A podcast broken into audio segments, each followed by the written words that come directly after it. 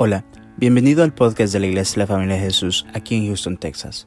Si te gusta nuestro contenido, por favor déjanos un buen review y síguenos en las redes sociales. Nuestra visión como iglesia son las familias. Esperamos que este episodio sea de mucha bendición para tu vida. Somos tu familia. El Evangelio de Lucas, capítulo 4.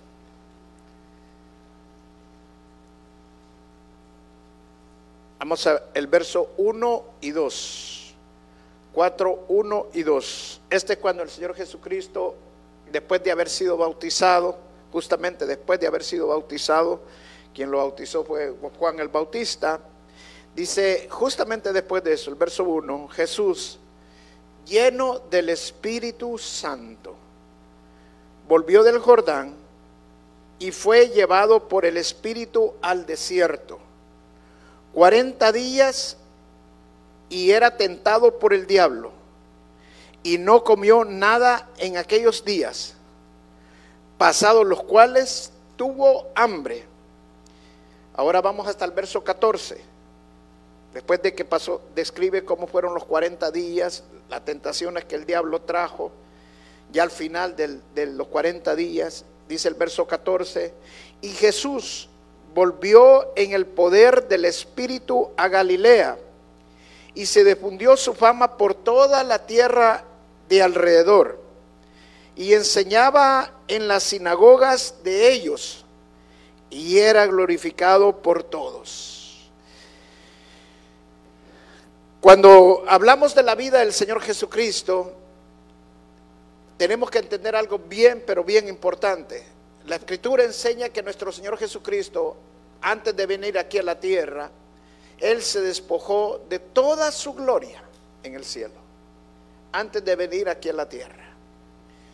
No hay en ningún pasaje de la escritura, antes de comenzar su ministerio, antes del bautismo, no, o sea, antes de los 30 años, no hay ningún pasaje en la escritura que se conozca que Él hizo un milagro por lo menos lo que nosotros tenemos en la escritura, no existe, no, no hay ningún milagro que le haya hecho antes de eso. Y claramente la escritura enseña de que el Señor Jesucristo, al comenzar prácticamente su ministerio, porque con esto es que comienza su ministerio después del bautismo, después de haber sido llevado al desierto por 40 días y 40 noches y haber sido tentado por el diablo, es cuando él comienza su ministerio, pero lo comienza con el Espíritu Santo, no sin el Espíritu Santo. Y me llama la atención cuando dice en el verso 1, recién había sido bautizado saliendo del Jordán, dice que fue llevado por el Espíritu Santo, pero ¿cómo? Dice, lleno. Fue llevado lleno del Espíritu Santo al desierto.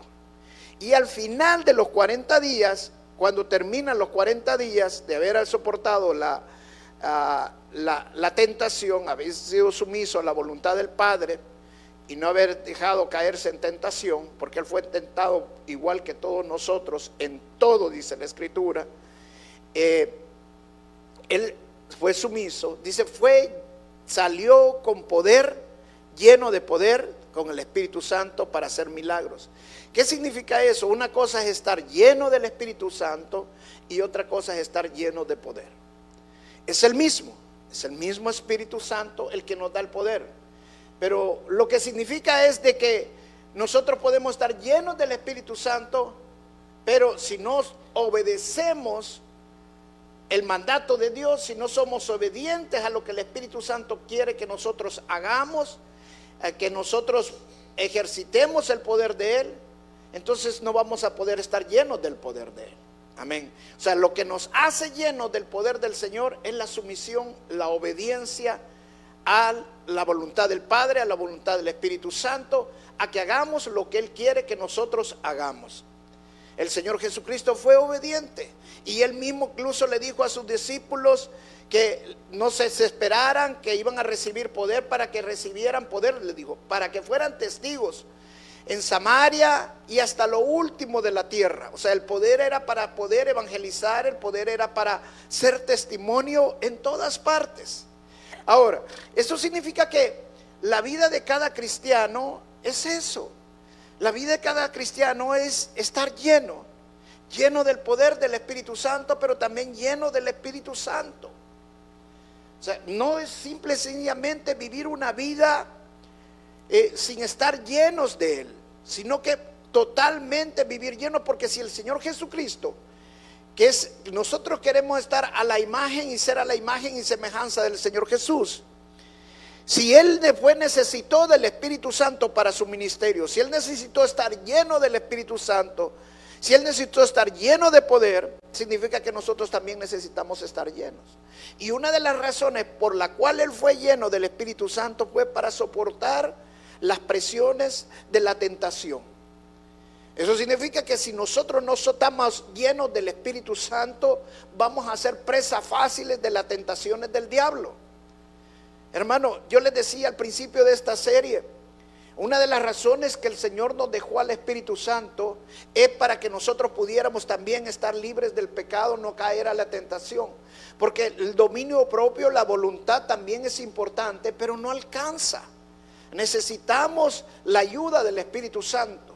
Y para que el Espíritu Santo nos ayude, necesitamos estar llenos de Él manifestar, el poder de Dios también en nuestras vidas. Nosotros necesitamos ser luz en este mundo. Pero no somos nosotros los que va a ser luz, sino que el Espíritu Santo en nosotros.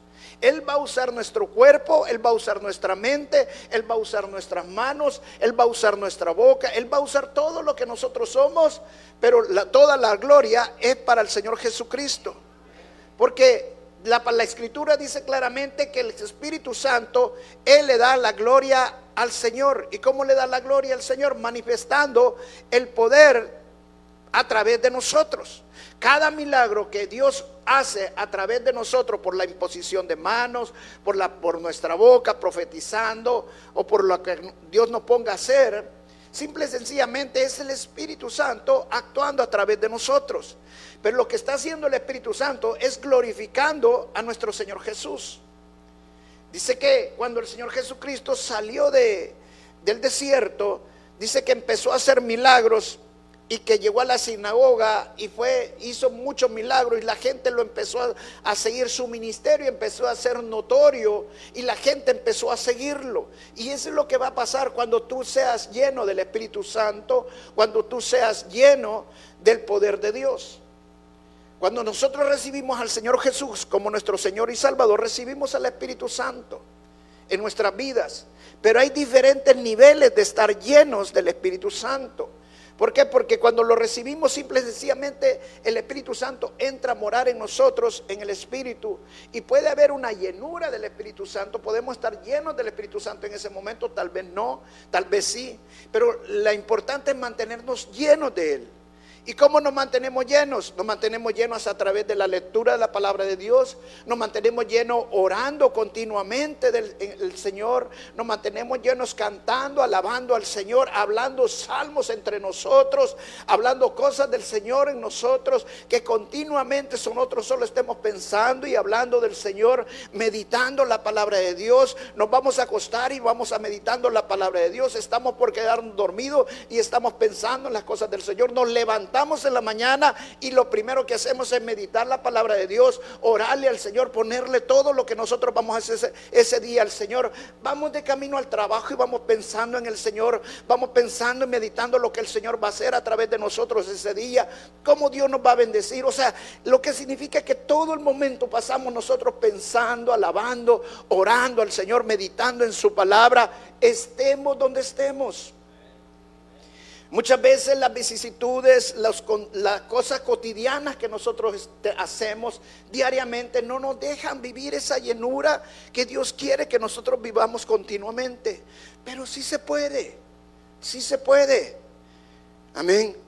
Mire, vamos al libro de Marcos, capítulo 16. Marcos capítulo 16. ¿Qué pasaba cuando el Señor dice claramente si nosotros somos obedientes a Él, si nosotros obedecemos el mandato de Él. Mire lo que dice la palabra, Marcos 16, el verso 17, dice, y estas señales seguirán a los que creen en mi nombre. Echarán fuera demonios, hablarán nuevas lenguas, tomarán en las manos serpientes, y si vivieren cosa mortífera no les hará daño. Sobre los enfermos pondrán sus manos y sanarán. Le voy a hacer una pregunta. Acabamos de estar hablando de este problema de migración que tenemos actualmente en este país.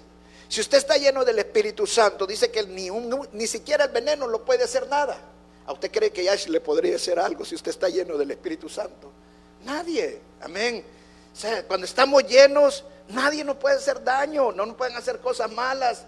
¿Por qué? Porque la llenura del Espíritu Santo es la que nos protege. Y si algo pasa mal en nuestras vidas, si el Señor lo permite, Él sabe con qué propósito, decía un hermano ayer en la noche en la reunión de varones que tuvimos, que si el Señor lo saca de esta nación es porque lo va a llevar a un lugar mejor.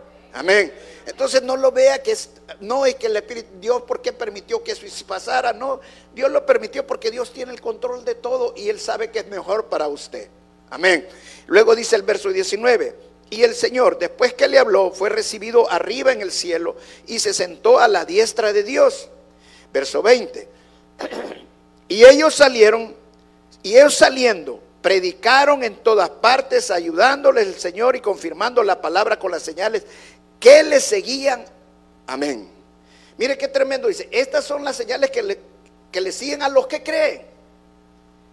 Y justamente en el versículo 20 dice que estas señales son las que le seguían a los que obedecían, a los que salieron. Se da cuenta que importante es entender que no es lo mismo estar lleno del Espíritu Santo que estar lleno del poder. ¿Por qué? Porque si usted está lleno del Espíritu Santo, pero usted nunca obedece, usted nunca va donde Dios le está diciendo predicar la palabra de Dios, orar por una hermana, orar imponer manos para que sean sanados, darle una palabra profética, pero usted nunca lo hace, entonces no está lleno del poder de Dios. Pero cuando usted lo empiece a hacer, entonces las señales van a estar con usted. La palabra aquí traducida es que van a un lado de usted la señal. Amén. Van a un lado de usted. O sea, el momento que usted empiece a hacer y obedecer el mandato del Señor y usted imponer manos, el Señor lo va, se va a manifestar milagrosamente en su vida. Amén.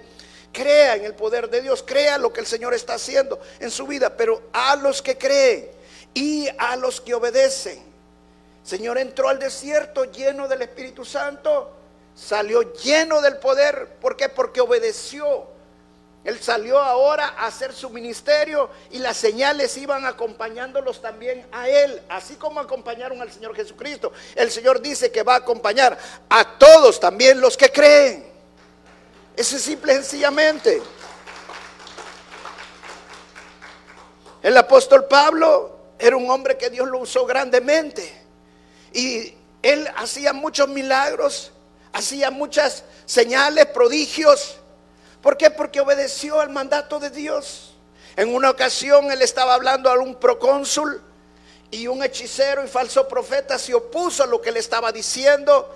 El apóstol Pablo se le quedó viendo al, al hechicero y falso profeta y le dijo, tú eres un hijo del diablo que se opone al camino de Dios. Y en este momento queda ciego temporalmente. Y quedó ciego. Imagínense el poder que había en, Pablo de poder dejar ciego una persona que se estaba oponiendo, se estaba interrumpiendo a que el reino de Dios se expandiera. O sea, cuando Dios te acompaña, Dios va a apartar todo lo que se opone. Pero tienes que actuar con autoridad, porque Dios nos ha dado la autoridad y eso únicamente lo vamos a entender, es estando llenos del Espíritu Santo, llenos del poder de Dios, llenos de su gracia, llenos de fe. Amén. Vamos a Éxodos capítulo 4, verso 1 al 6. Muchos cristianos no entendemos qué, es, qué significa estar lleno. Muchos cristianos no, entendemos o no entienden, perdón, el, el, poder que Dios ha puesto en nuestras vidas. Vamos a, esta parte en el Antiguo Testamento, porque el Espíritu Santo no solamente estaba en el, Nuevo Testamento, también estaba en el Antiguo Testamento, en diferentes maneras, en diferentes formas, pero también se manifestó. Miren lo que dice en el Antiguo Testamento, Éxodo capítulo 4, verso 1. Entonces Moisés respondió diciendo, He aquí que ellos no creerán ni oirán mi voz porque dirán, no te ha parecido Jehová aquí Moisés le está diciendo a Dios, Señor, yo no puedo ir a sacar a tu pueblo porque no me van a creer. Yo antes era un príncipe, pero hoy después de 40 años de estar aquí en el desierto no soy nada. No tengo ejército, no tengo nada, no soy príncipe ya. ¿Cómo voy a ir? Mira lo que Dios le dice. Y Jehová le dijo, ¿qué es eso que tienes en tu mano? Y él respondió, un palo. Eso es todo lo que tenía, una vara con la que él se apoyaba en el desierto para caminar, para arriar las ovejas, para hacer lo que tenía que hacer. De todo lo que tenía era un palo. Y Dios le dijo, échala en la tierra y le echó en la tierra y se hizo una culebra y Moisés huía de ella. Entonces dijo Jehová a Moisés, extiende tu mano por la extiende tu mano y tómala por la cola. Y él extendió su mano y la tomó y se volvió vara en sus manos. Me llama la atención esto. ¿Cómo es que Moisés estaba huyendo y cuando Dios le dice que tome la serpiente por la culebra, la agarró por la cola? Ahora, yo le voy a decir una cosa, el peor lugar donde agarrar una culebra es por la cola. ¿Ah? ¿Sí o no? ¿O nunca ha intentado agarrar una culebra? No, ¿verdad? Pues haga el intento, a ver si la agarra por la cola, lo más seguro es que lo va a morder. Pero si Dios le estaba diciendo que lo agarrará por la cola, ¿cómo es que Moisés, huyendo de la culebra, le obedeció? Porque Moisés tenía fe en Dios. Si Dios le había hecho la culebra y Dios le estaba diciendo ahora que la agarrara por la cola, no tuvo miedo, la agarró. En ese momento que la agarró, ¿qué pasó? El poder de Dios se manifestó. Se volvió a hacer para. Y dice la palabra de Dios, el verso 5. Y por esto creerán que se te ha aparecido Jehová, el Dios de tus padres, el Dios de Abraham, Dios de Isaac y Dios de Jacob. Le dijo además, mete ahora tu mano en tu seno, y él metió la mano en su seno. Y cuando la sacó, he aquí que su mano estaba leprosa como la nieve. Y más adelante dice que le dijo que volviera a meter su mano y la mano se sanó. O sea, ¿qué es lo que Dios le estaba demostrando? Que era el poder de Dios que iba a hacer que la gente creyera.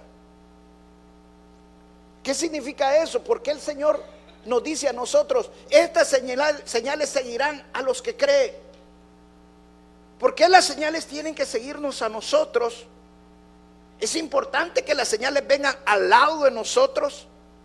Sí, porque si de otra manera solo llevar la palabra de Dios sin el poder de Dios va a ser difícil evangelizar a la gente.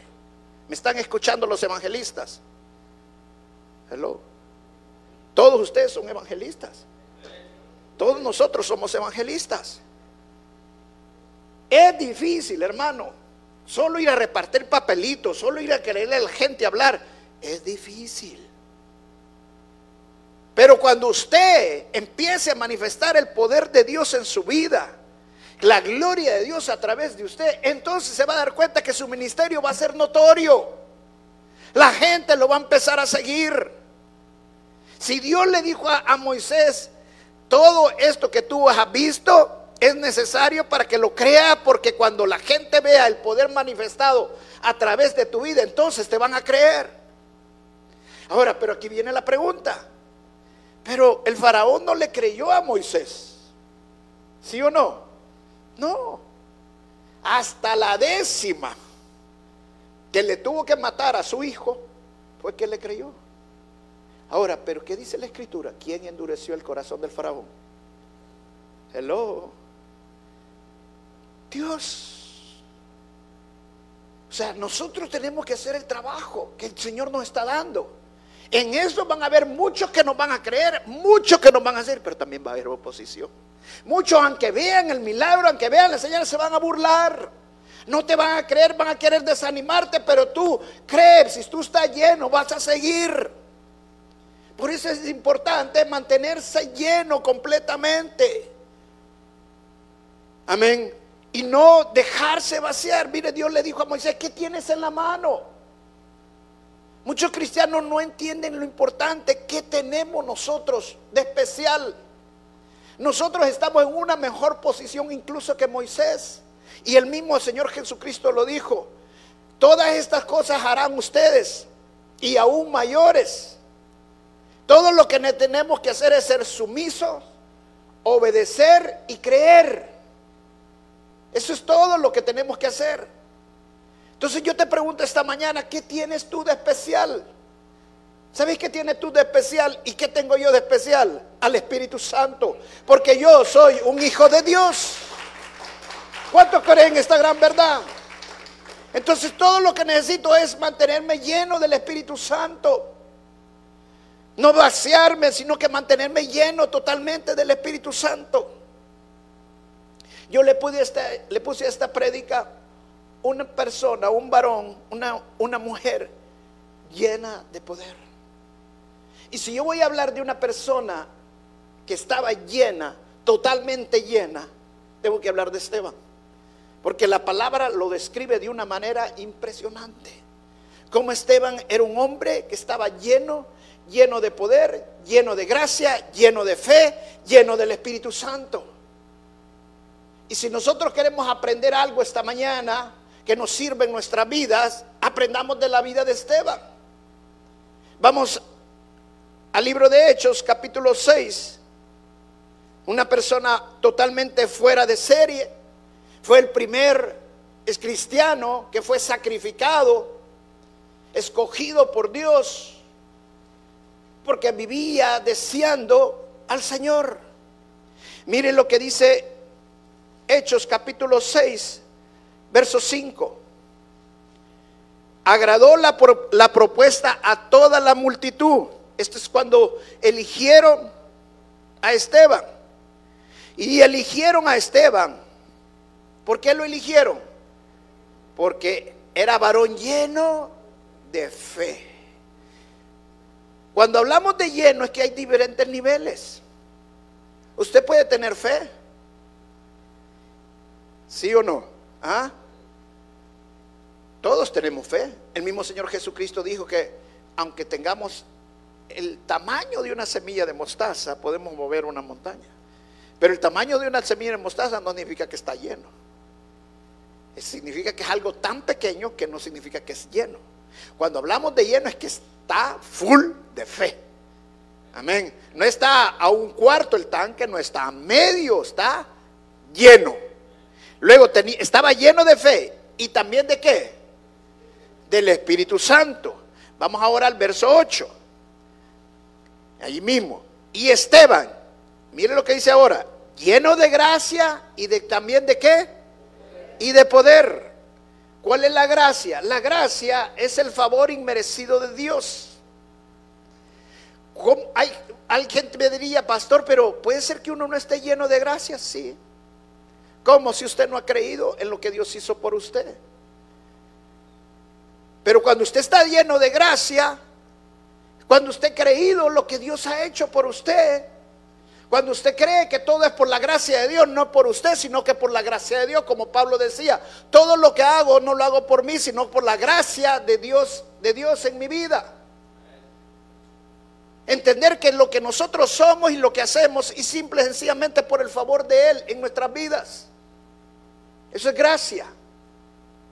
Entender que la salvación es simple y sencillamente porque Dios me escogió, porque Él me amaba.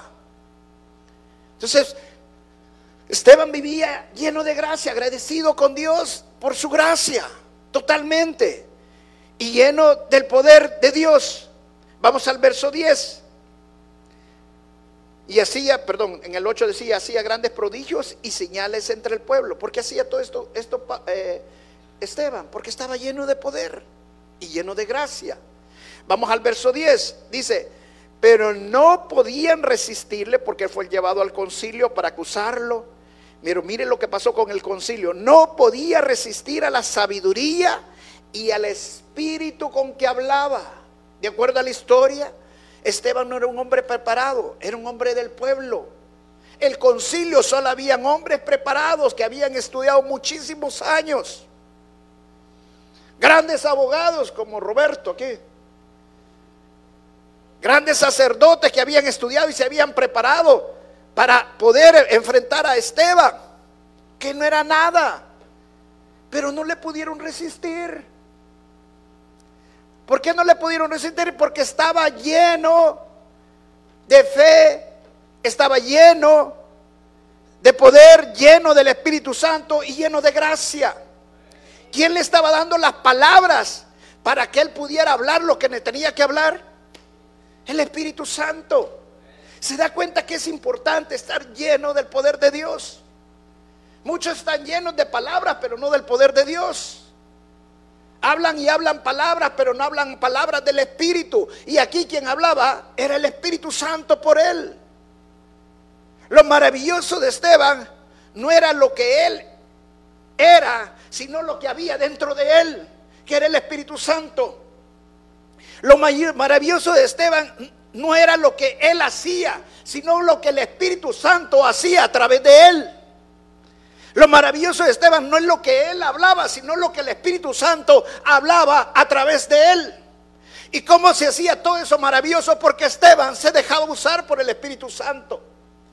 ¿Y cómo se dejaba de usar? Porque él sabía, había entendido que la única manera que el Espíritu Santo lo podía usar es que se mantuviera lleno del Espíritu Santo, se mantuviera lleno de fe, se mantuviera lleno de gracia, se mantuviera lleno de poder para hacer milagros, prodigios y señales.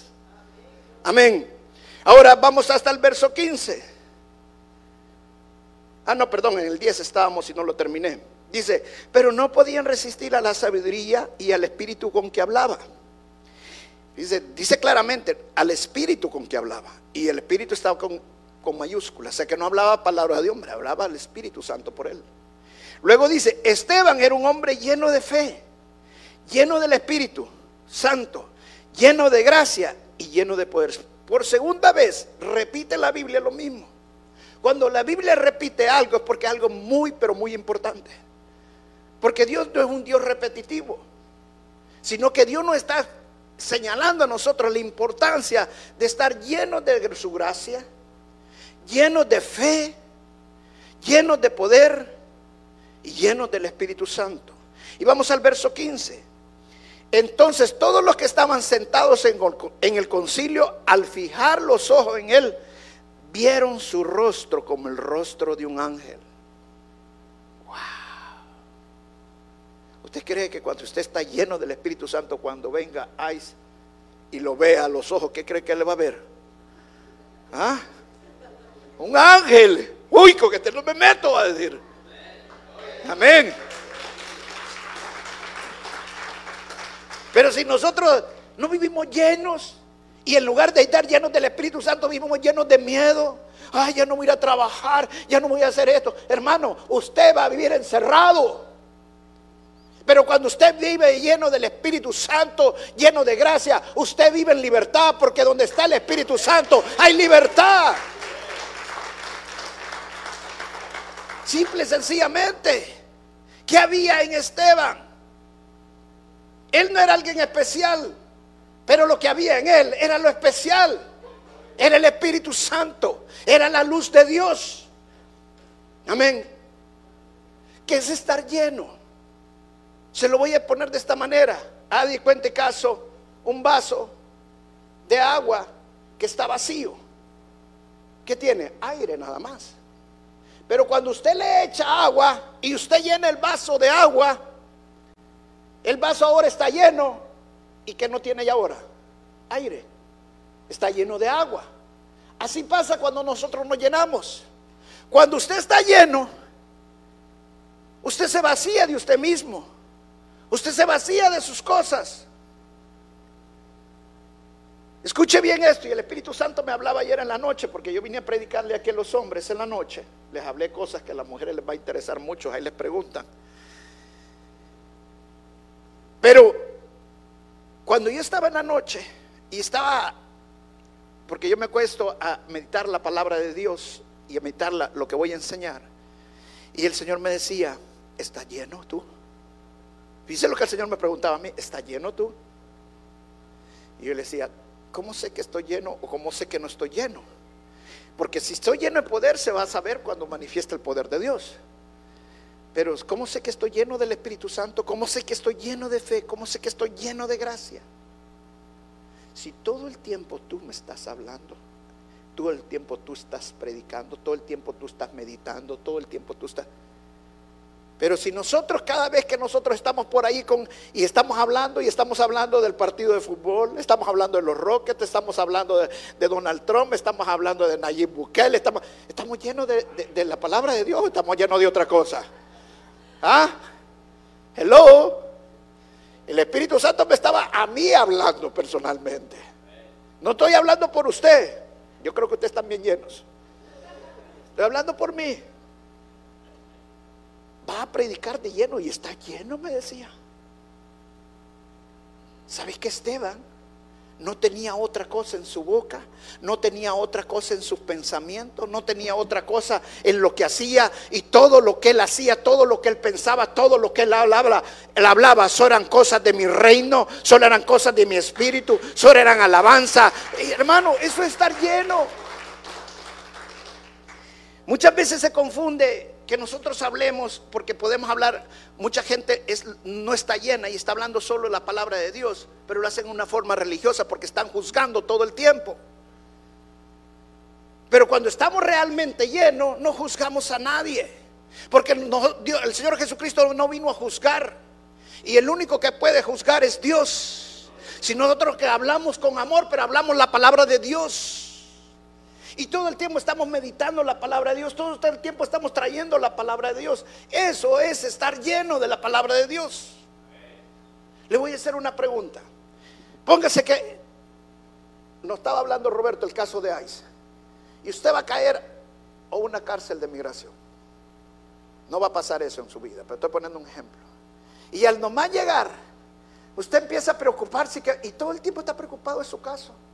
Pero usted al llegar, usted sabe que Dios lo llevó con un propósito a ese lugar. Y usted empieza a predicar la palabra de Dios, empieza a exhortar a los hermanos y empieza a levantar una iglesia dentro de ese lugar. Usted se empieza a llenar. Cuando usted está dentro del juez, el juez va a ver que hay un ángel dentro de usted, que es el Espíritu Santo. Y el juez no va a poder hacer nada contra usted.